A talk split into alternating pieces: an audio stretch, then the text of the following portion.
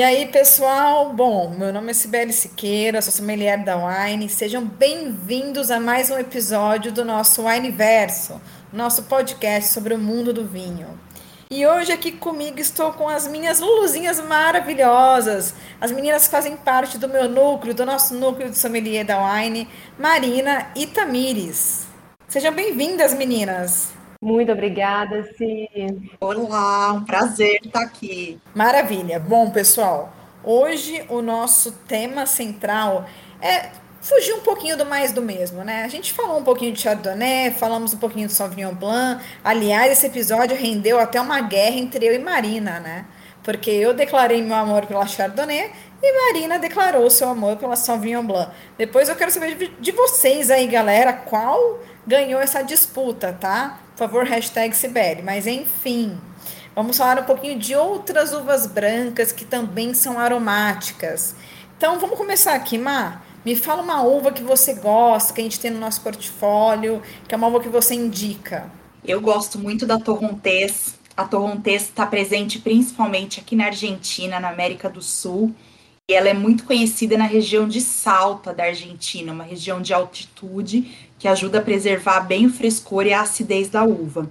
E ela é uma uva super aromática, ela vai ter uns toques de pêssego, de um toque floral, limão siciliano.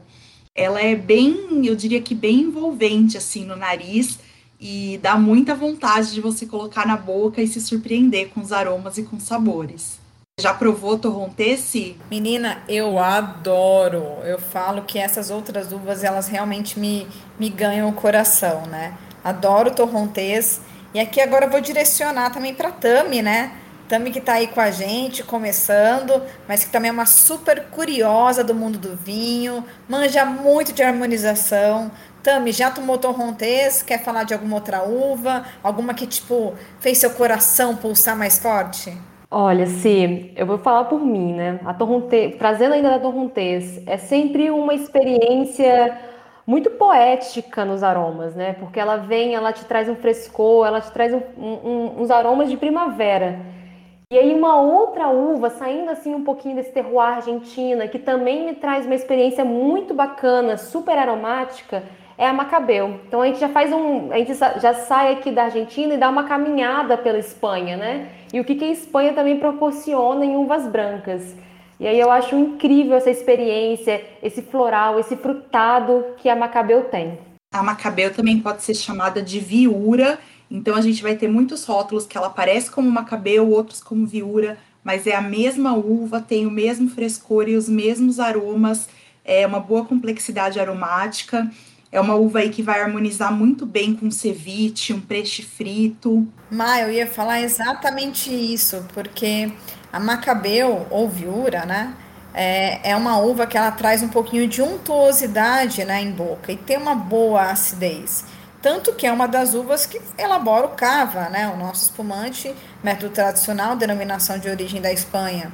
Então, realmente é uma uva que ela vai ter uma boa acidez para esse peixe frito que você falou e vai ter também um pouquinho mais de peso em boca. O que, que você acha, Tami? Não, é incrível, até porque a gente consegue trazer. E aí, trazendo um pouquinho para nossa realidade, eu falo agora, falo agora aqui de Vitória, né? Uma, uma, questão bem litorânea.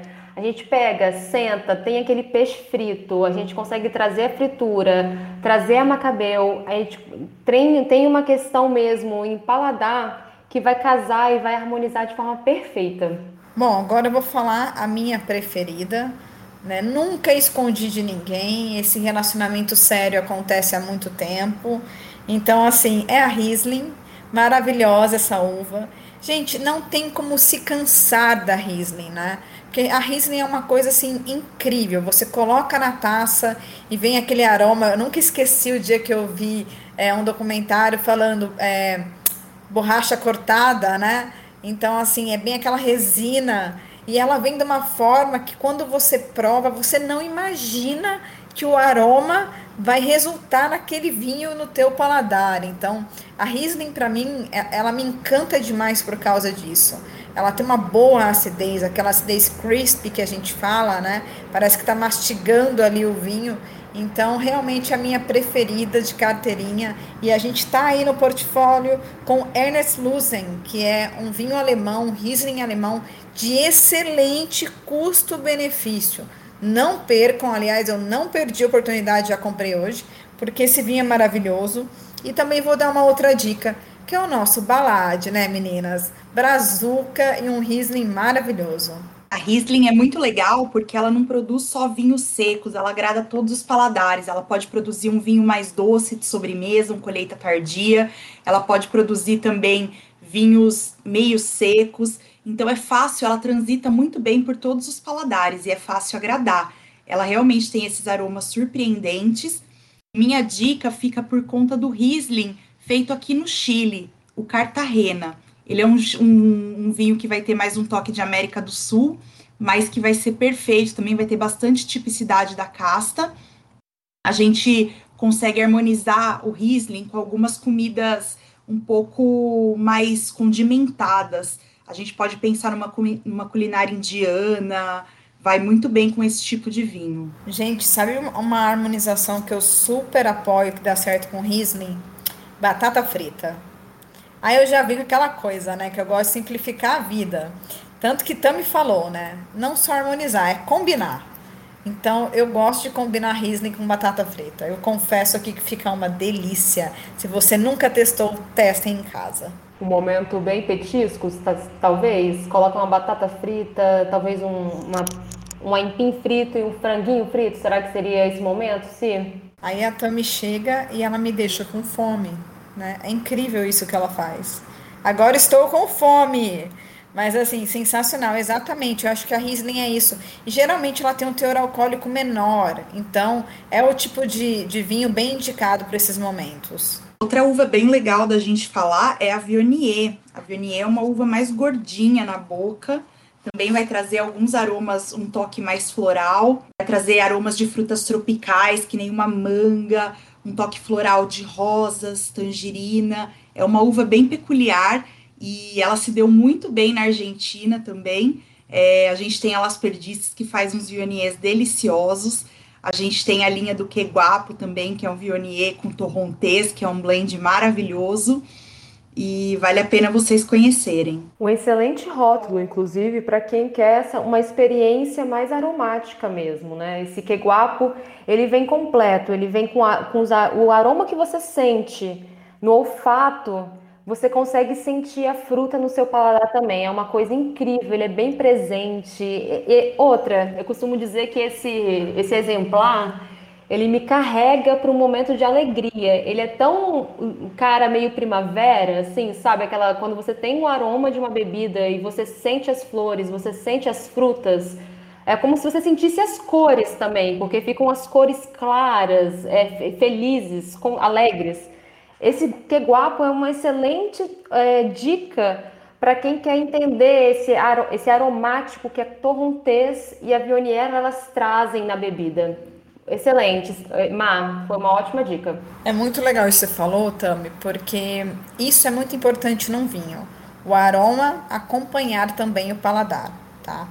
É, a gente fala que a Riesling é um pouquinho fora da curva e é muito interessante, mas quando você sente isso numa degustação profissional, é, a gente sente os aromas, a gente coloca lá o olfativo, mas a nossa análise gustativa tem que acompanhar o olfativo. Então é bem interessante você trazer isso e mostrar a sua experiência com esse rótulo. E aí, meninas, mais outra uva aí bacana? A gente tem também a Chenin Blanc, que se deu muito bem na África do Sul. A gente tem ótimos rótulos com ela. E principalmente, acho que eu destacaria o Nederburg, que é um Chenin Blanc delicioso da África do Sul.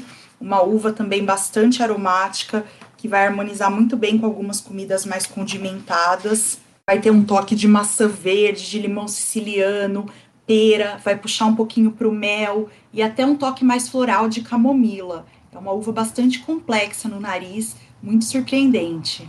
Puxando a sardinha aí da Chenin Blanc dentro dos clubes, ela veio arrasando né, no, no sul-africano, no clube agora de agosto, né? O Bonivale. Perfeito, maravilhoso, super aromático, super refrescante uma uva, eu diria até elegante, ela é elegante nos aromas e vale muito a pena experimentar. Bom, por último eu vou dar a minha dica aqui, que é uma uva que eu curto muito e eu penso que ela tem esses aromas mais herbáceos, muita fruta cítrica, é, ervas né, no, no, nariz, então eu sinto bastante isso, que é a Verdejo. Então tem um aqui que é o Finca Constância, que eu gosto bastante. É um vinho legal, é um vinho bem cítrico. E aqui minha dica, daquelas dicas fáceis que vocês sabem que eu dou, é uma pipoca com lemon pepper, que fica perfeito com este vinho. Olha, eu adoro essa dica porque eu sou adepta a pipoca e vinho no final do dia, tá? Assim, pipoca para mim é sim harmonização, principalmente se eu tô querendo tomar meu vinho acompanhando uma série ou um filme. Perfeito, sim, mandou super bem. Arrasaram, meninas. Tô com água na boca aqui e super curiosa para provar vários dos rótulos que a gente mencionou. Acho que o pessoal tá também, espero que vocês gostem. Então é isso, pessoal. Bom, invadimos aqui o podcast do Vitor. Hoje vim, vim como host, trazendo aqui meu clube, minhas luluzinhas lindas, maravilhosas, para falar um pouquinho de outras uvas. A gente só pincelou, né? Mas para instigar a curiosidade de vocês, essas outras uvas brancas maravilhosas que temos no portfólio. Marina e Tami, valeu e até a próxima. Muito obrigada, Si, e até a próxima. Obrigada, meninas. Até a próxima. Tchau, tchau.